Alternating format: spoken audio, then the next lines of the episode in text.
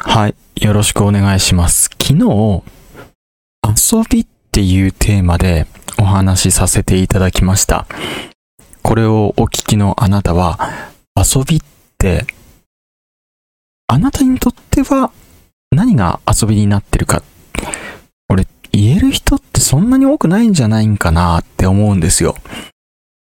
人によってはゴルフっていう人もいるでしょうし、ちょっと年齢層高めですかね、ゴルフ。えー、ゴルフじゃないとしても、YouTube とかね、YouTube 見てる時間は浸れるから自分にとっては遊びかもしれないみたいな。とか、他の人だと、読書っていうものが、あの見方によっては時間を忘れれて自分にとっては遊びだっていう人もいるでしょうし、もちろんそれは違うとかっていうつもりも全くないし、他の人から、お前のは遊びじゃねえっていう風に言われたところで、まあ別に僕の考えなんで、うん、どうでもいいやって、そういう人の思うんですけど、何が言いたいかというと、この遊びっていうことを、意識的にやらなきゃいけないのかなと思ったんですよ。僕、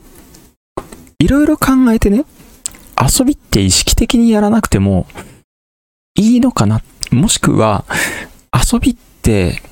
うん、意識的にやらなきゃいけないんだったら、遊びじゃねえなって思ったりしたんですよね。というのは、時間を忘れて浸れることって、思わずやっちゃうこと。やるなと言われても、やってしまっていることが遊びでもあるのかなって思ったりしたんですよね。で、僕にとって具体的にじゃあ遊びって最近何で遊んだっていうことを思うと、これ、冗談だろって思われる方もおられるかもしれないんですけれども、マジで数学だったりするんですよね。結構時間を忘れちゃう。特に難しい問題、解けそうで解けないような難しい問題を解いてるときとか、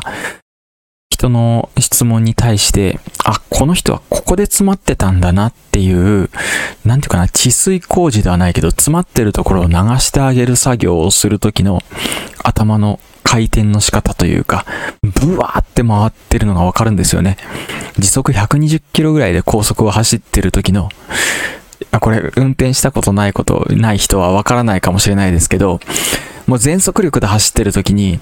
ちょっとした地面の歪みとかも、なんとなくこう勢いで修正できちゃうみたいなね。その、こう、ブワーって高速回転してる時の、なんとなく先もちょっと見えてるし、あ、じゃあここの地面を踏もうかなって、なんとなく頭の中で計算してるような感じ。人にとっては30キロぐらいで走ってる人にとっては、すっごい地面がガタガタだと走りにくいっていう人もおられるかもしれないんだけど、高速回転してるからなんとなく乗り切れちゃうところもあるみたいな。なんていうかな、勢いでごまかしてるって言ったらそれまでなんだけど、その、羽生さんがね、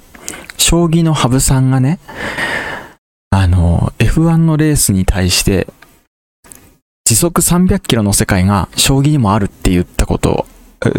聞いたことあるんですけど、それと同じように、パターン化された考え方とかを、ブワーってなぞってるときは、めちゃくちゃ頭高速回転してるんですよね。いや、慣れてるからあなたはそういうかん頭の使い方、考え方を、うん、したことあるんでしょって言われる方おられると思うんですけど、例えば、これみんな、みんなできると思ってて、っていうのは、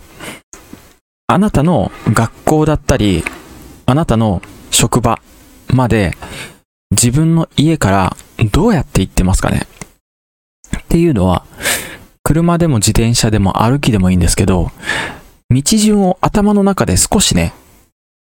自分の自宅から職場までの道順を、あ、こんな景色通ってるなっていう風に思い返してもらえますか？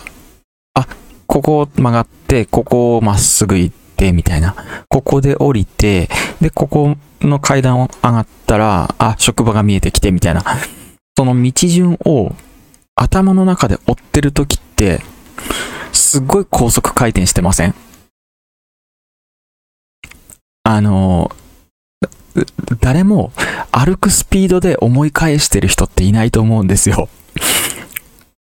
歩いてる時にこの頭上下してるから、この頭の上下と一緒にこの景色を追ってる人とかっていないと思うんですよね。コツコツコツって一歩一歩追ってる人ってあんまりいないと思うんですよ。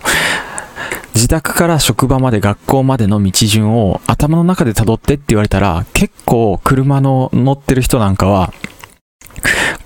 頭の中で道が高速回転してません高速回転って言ったらおかしいけど、高速で流れていってません？その感覚で、あの、ものを考えてるというかね、いつも通ってる、いつも通ってる道だから、こう高速で通り過ぎられるというか、あ、こここうやな。定番のものってこう、自分の頭の中に焼き付いてるから、スッといけたりするんですよね。いや、何のことかっていうことなんですけど、自分の好きだったり、好きじゃなくても毎日やってる習慣化されたことだったら、こうやって頭高速回転されていって、自分の頭、脳の中に、こう最適化されて、収納、暗記されていくんですよね。で、ですよ。最後、僕これで伝えたいのは、うん、遊びが、遊びで、設けられたら、最高よねっていう話。これが、いわゆる世の中でいうキャリアっていうものになっていったりとか、